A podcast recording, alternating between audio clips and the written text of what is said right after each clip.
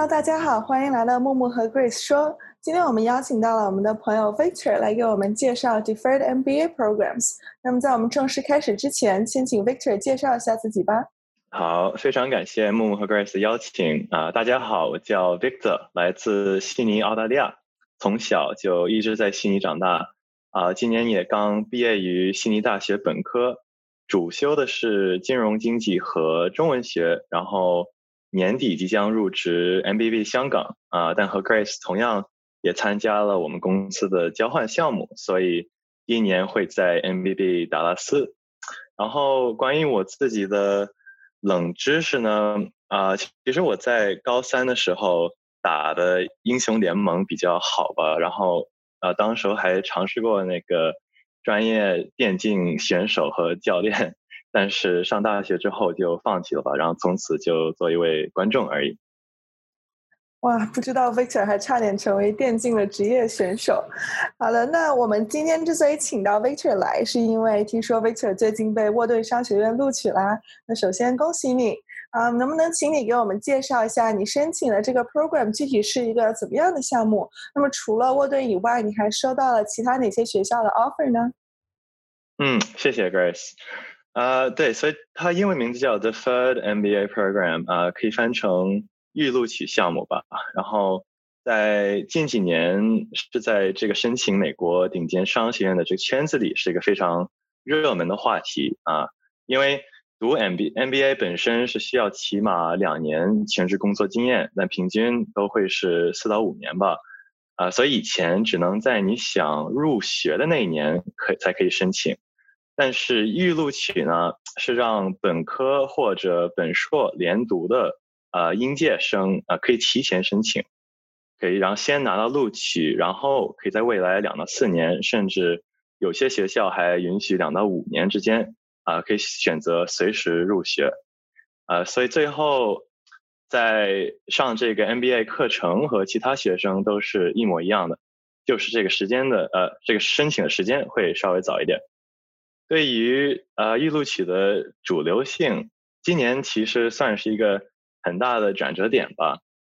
因为是第一次，呃，有所有的所谓 M7 商学院都开始大量招呃预录取学生。M7 指的是美国前七名的商学院，啊，也就是全球最顶尖的商学院吧，包括哈佛、斯坦福、沃顿、哥大、芝大、西大，还有啊麻省理工。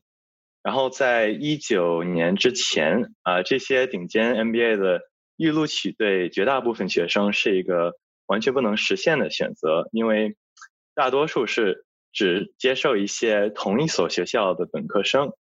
当年只有哈佛和斯坦福啊商学院是可以接受其他学校的学生，但是这些预录取项目的门槛实在是太高了，毕竟预录取会比传统预录取还更难一些吧。但是今年这个局面是完全变了，因为每一个 M7 不仅都开始接受其他学校的学生，而且他们招的人数会比我想象的多，平均班上百分之十五左右吧，位置都留给了预录取的学生，所以我还是趁了这个机会啊，总共申请了三个学校，结果是被斯坦福拒绝了，但是幸好拿到了沃顿，也拿到了哥大的 offer。嗯，好好，谢谢你的时间，然后来到我们的 podcast 上，然后介绍你读 pre MBA 的啊经历。然后我知道这个 MBA 的项目，特别是 deferred program 就非常 competitive，然后非常难啊录取，所以真的非常啊 appreciate 你能花时间过来，然后给我们的听众，然后包括我跟 Grace 啊分享你的经验。那我有的问题就是，为什么你现在已经想好了以后要去读 MBA 呢？就是你对你接下来比较 short term 的打算是什么样子的呢？嗯，这个问的好吧？因为其实我有很多澳洲朋友也问了这个问题，因为澳洲人其实也没有这个读研的习惯，也不太了解 MBA 究竟有什么价值。其实我我这啊读 MBA 的原因也有点一言难尽吧。呃，主要还是因为我早就决定离开澳洲，啊，往东亚和美国发展，但是同时也发现。悉尼大学的名声和校友网络和资源等等都是有一定的限制吧。然后呃，读顶尖 MBA 其实就是发展国际精英网络的最快、最可靠的方法，也可以弥补我在学历上的所谓的短板。其次，呃，读 MBA 也是也是为了学习吧，啊，具体来说是可以加强我已经熟练的知识，但同样啊，也可以学到一些新的领域。不知道有可能有可能很多听众不知道，但是很呃，大部分顶尖商学院。现在都有一个叫 Grade Non-Disclosure 政策，就是不允许学生在任何场面公开他们的 MBA 课程成绩。主要的目的是鼓励学生互相合作，去尝试一些新的课程，而不用太担心啊考试成绩。最后，我也是承认啊，受到了我公司的影响吧。毕竟工作几年，然后读 MBA 在咨询行业是一个。非常典型的路径。嗯，我觉得就是你想要上 MBA 的这个理由，其实跟我考虑的也差不多。就是我跟 Victor 私底下也聊过很多，就是我们俩以后都有上 MBA 的这个意向，只是说 Victor 早了我一步，已经申请好这个预录取的项目了。那么其实你在第一道题、第一道问题回答的时候，也简单给我们介绍了一下，就是是工作两年后再申请，还是申请预录取这个项目等等之间的一些区别。能不能请你再给我们介绍一下，为什么你不是选择工作之后？在申请，而是选择现在一毕业就申请这个预录取的项目呢？嗯，我觉得申请预录取主要是还是有三个优势吧。啊，然后最明显的、最重要的还是省事儿，因为可能大家听说过有在这个入职之前把 GMAT 考好的有这样的习惯，因为什么未来工作的时候会太忙了。我觉得这个建议、这个习惯。以后会真的会变成在入职之前把 GMAT 考好，以及申请预录取，啊，因为是一个道理嘛。但是因为准备 GMAT 和申请 MBA 同样非常耗时间，就是啊以前没有这个预录取选择而已。当然，呃，这上半年也是一个比较特殊的时间吧，因为我们没法出门，没法旅游，就是有更多时间专注这个申请的过程，啊，所以。还是一个比较对特殊的时间，也是一个好的机会。觉得第二个优势就是可以提前使用学校的资源吧，你可以提前占它的光啊。比如我应该下周就会拿到自己的沃顿电邮地址啊，从此也可以参加沃顿举行的会议啊，活还有其他活动，可以上他的网课啊，然后最重要是可以提前加入他的校友网络。然后第三个优势在于一种安全感和确定性吧，啊，因为有这个预录取的保障，就让我更有更多信心去展望我的未来，给我的这个五年计划打下了一个挺扎实的基础。嗯，谢谢你介绍你的呃 thought process。那我现在有一个问题，就是我们很多的听众他是有可能啊现在在大二大三，然后有也有他们的家长。那他们比较关心的话题就是，如果他们想毕业以后就是申请的话，他们现在需要什么样的材料呢？然后除了 GMAT，啊，还需要做提前多少准备呢？嗯，对，这个是最关键的问题吧？啊，我觉得总体来说，预录取的材料和传统申请是一模一样的吧？呃，有 GMAT，有两个推荐信，一两个作文，有个人成绩单和简历。还有，除了哥大以外，其他商学院也都会需要国内的学生提供他们的托福成绩。但是，关于什么时时间开始准备的话，啊，假如你是明年毕业，毕业，然后你的申请啊预录取的 deadline 都会集中在明年三月底和四月初，呃，所以我会建议你现在就开始准备。可能这个听起来有点可怕吧，但是我的意思就是。建议大家现在提前去了解这个申请的程序，啊，同时也开始研究一下每一个商学院彼此之间的区别和标准。比如哈佛有一个很著名的案例教学法，啊，芝大和哥大是比较看重成绩，还有耶鲁是更倾向于慈善行业等等。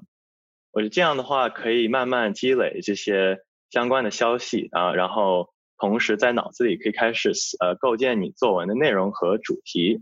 然后到你该真正的写的时候，你的心里就会有数。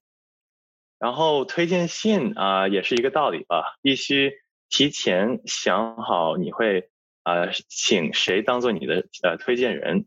然后，如果你目前没有合适的人啊，那正好还有一段时间可以去发展一些新的关系。呃，然后和传统申请不一样的是，预录取是可以接受教授写的推荐信。我觉得最好的办法就是让教授写一封啊，可以证明你的学习能力啊和智商。然后另外一封最好找你以前实习的时候的啊直接主管。啊，这一点我想强调一下，推荐人的职位和地位是完全是次要的，更重要是他对你的理解程度，包括你个人的性格、作风、实力啊等等。啊，因此啊，这个直接主管是最适合写推荐信。另外呢，准备 GMAT 也会很费时间。啊，究竟需要多少时间，完全取决于你个人的基础和考试能力。所以我。建议大家开始刷题之前，去认真考一下 GMAT 官方的免费模拟考试，这样你可以啊看出来你离你的目标分数到底有多远，有哪些题目和问题是值得专注的短板。GMAT 的重要性真的是不不可低估的，尤其是对于我们这样海外来的没有工作经验的申申请人啊，所以。我觉得大家目标分数应该至少为七百三十，最好是七百四十以上。总之，呃，无论是呃准备作文、推荐信还是考 GMAT，都是越早越好啊。建议至少六个月之前开始认真去准备。哇，非常感谢 Victor，觉得这个简直是一个保姆级的教程，讲的非常的详细。我最近其实也是，就是上上周刚考了 GMAT，所以也对你说的这些深有体会。那么，其实你之前也给大家提到说，你是在澳洲读书长大，那你的背景应该也很特殊。能不能请你给我们介绍一下你的背景，以及你是如何在申请中讲述你这些过往经历，去拿到这些 offer 的呢？那么，可能对于一个想要申请的学弟学妹，在塑造个人经历这一点，其实也就是比如说写文书这件事情上，有什么样的建议呢？嗯，好的，啊，那我先把重点啊放前面吧，就是在申请 MBA 或者申请任何非常难得的机会的时候，你个人的叙述，就你个人的 narrative 会跟你的成绩、工作经验、推荐信什么都一样重要。因为这个叙述呢，尤其在美国人眼里，就是就是至关重要吧。然后它不仅应该体现在你的作文里，而是从你所有的材料啊可以看出来是一个完整的故事。或者，然后这个故事从根本上讲，就是可以简化成一个公式吧，就是你过去的经验和教养，加上你读 MBA 才才能得到的知识和成长。等于你未来想实现的职业梦想，啊，这个梦想它必须是和你过往的经验是有一定的关系。我举个例子吧，像一个人从小到大住在海边，然后自然而然就产生对可持续发展的兴趣，未来想做影响力投资，但之前通过 MBA 才可以积累相关的知识和资源。我觉得这就是个非常典型但依然很有吸引力的叙述，所以我建议大家好好反思一下，你有什么比较独特的点，加上你到底在乎什么，长期真的想做什么。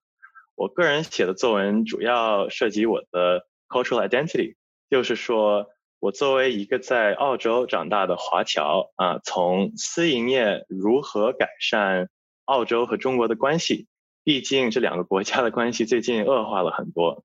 啊，所以我觉得很多人通过申请 MBA 的过程，他们真的会重塑他们未来的梦想，以及加深他们对自己的理解。谢谢你对啊你的 identity 和你在申请的时候所做的准备的分析。那据我了解，就是除了准备基本的申请材料之外，嗯，我觉得好像还有一个比较重要的一点，就是要进行 networking，特别是给你们的 professors 和他啊招生官，有的时候甚至还会去参加学校的活动，甚至 inform 啊 information session。那在这一点上，你有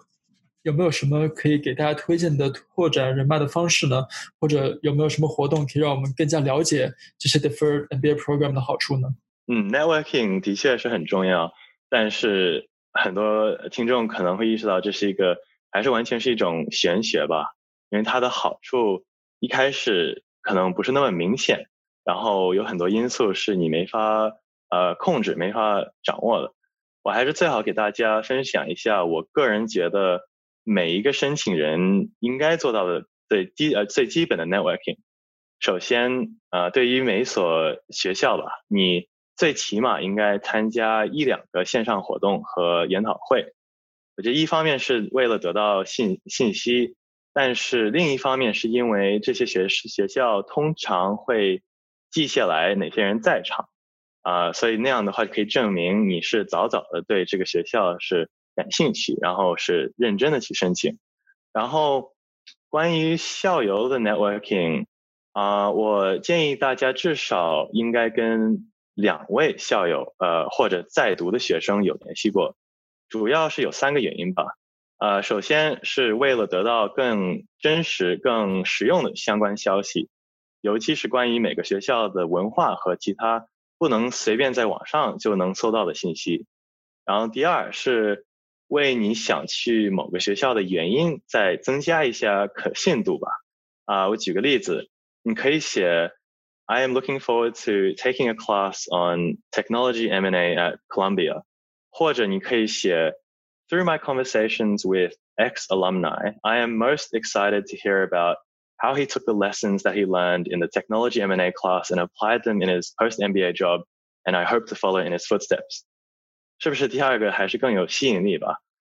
呃，更何况的是，假设你没有跟这个校友联系过，你可能都不知道有这一门科技并购的课程。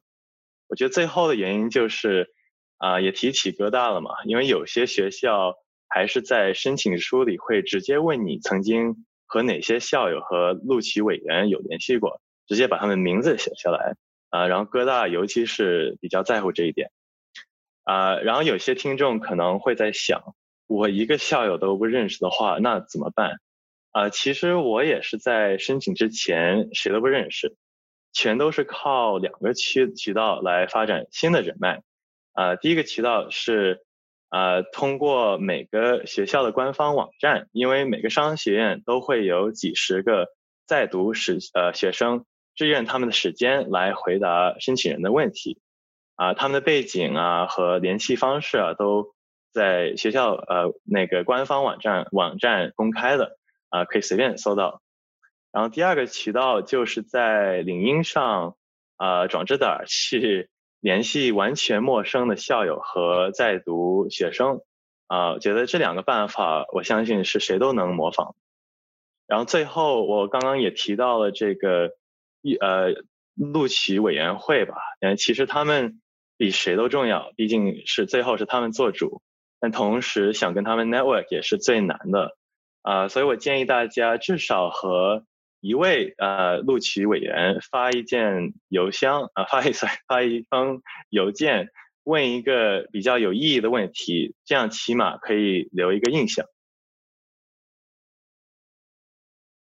嗯，我觉得 Victor 介绍的特别好，说不定以后我申请商学院的时候，也可以找 Victor 作为校友，然后聊一聊我啊对于商学院的一些问题。希望 Victor 到时呃可以不要。无视我的邮件。那么，啊，在这之前的几个回答之中呢，其实 Victor 已经非常详细的给我们介绍了，就是 MBA 这个预录取项目，还有申请过程中的方方面面。在我们正式结束这期 Podcast 之前，想问一下 Victor，对于学弟学妹还有没有还有没有一些其他的建议呢？嗯，我觉得包括之前提到的越早越呃准备越早越好，还有嗯，就是别等到。刷完 GMAT 再开始研究学校，我觉得这都是一个应该是一个 parallel process 吧。但其他的建议就是，啊，首先申请其实就是一个 quality over quantity，啊，所以建议大家最多申请四个学校吧，这样可以专注呃最适合你的学校，啊，而且多申请也是需要多麻烦你的推荐人，所以我觉得三到四就是一个比较 sweet spot。然后第二个建议就是，啊，利用好网上所有的资源吧，然后把你自己完全投入这个 MBA 世界，全部的相关信息都把它呃学到吧。啊，因为轮到我呃教我的 Award Essay 的时候，我我甚至把就我两年的课程，每一每一个 semester 想学的课，每一个社团想加入的社团，每一个呃 overseas trip 都计划好了。可能这有点过分准备了，但是就是 give you an idea of um 这个 the level of research。然后网上资源就包括呃什么官方网站。还有各种英文和中文的论坛呢，微信群呃博主，还有一些中介比较实用。然后最后啊是找一些朋友去一起准备，可以互相鼓励、互相帮助。啊，这不一定需要找你认识的人，因为我曾经在西方论坛 Reddit 上碰巧认识了五个陌生人，然后建了一个呃私下群，还互相做了几次模拟考试。最后，我们六个人都拿到了多数的 offer，最后也都选择去沃顿。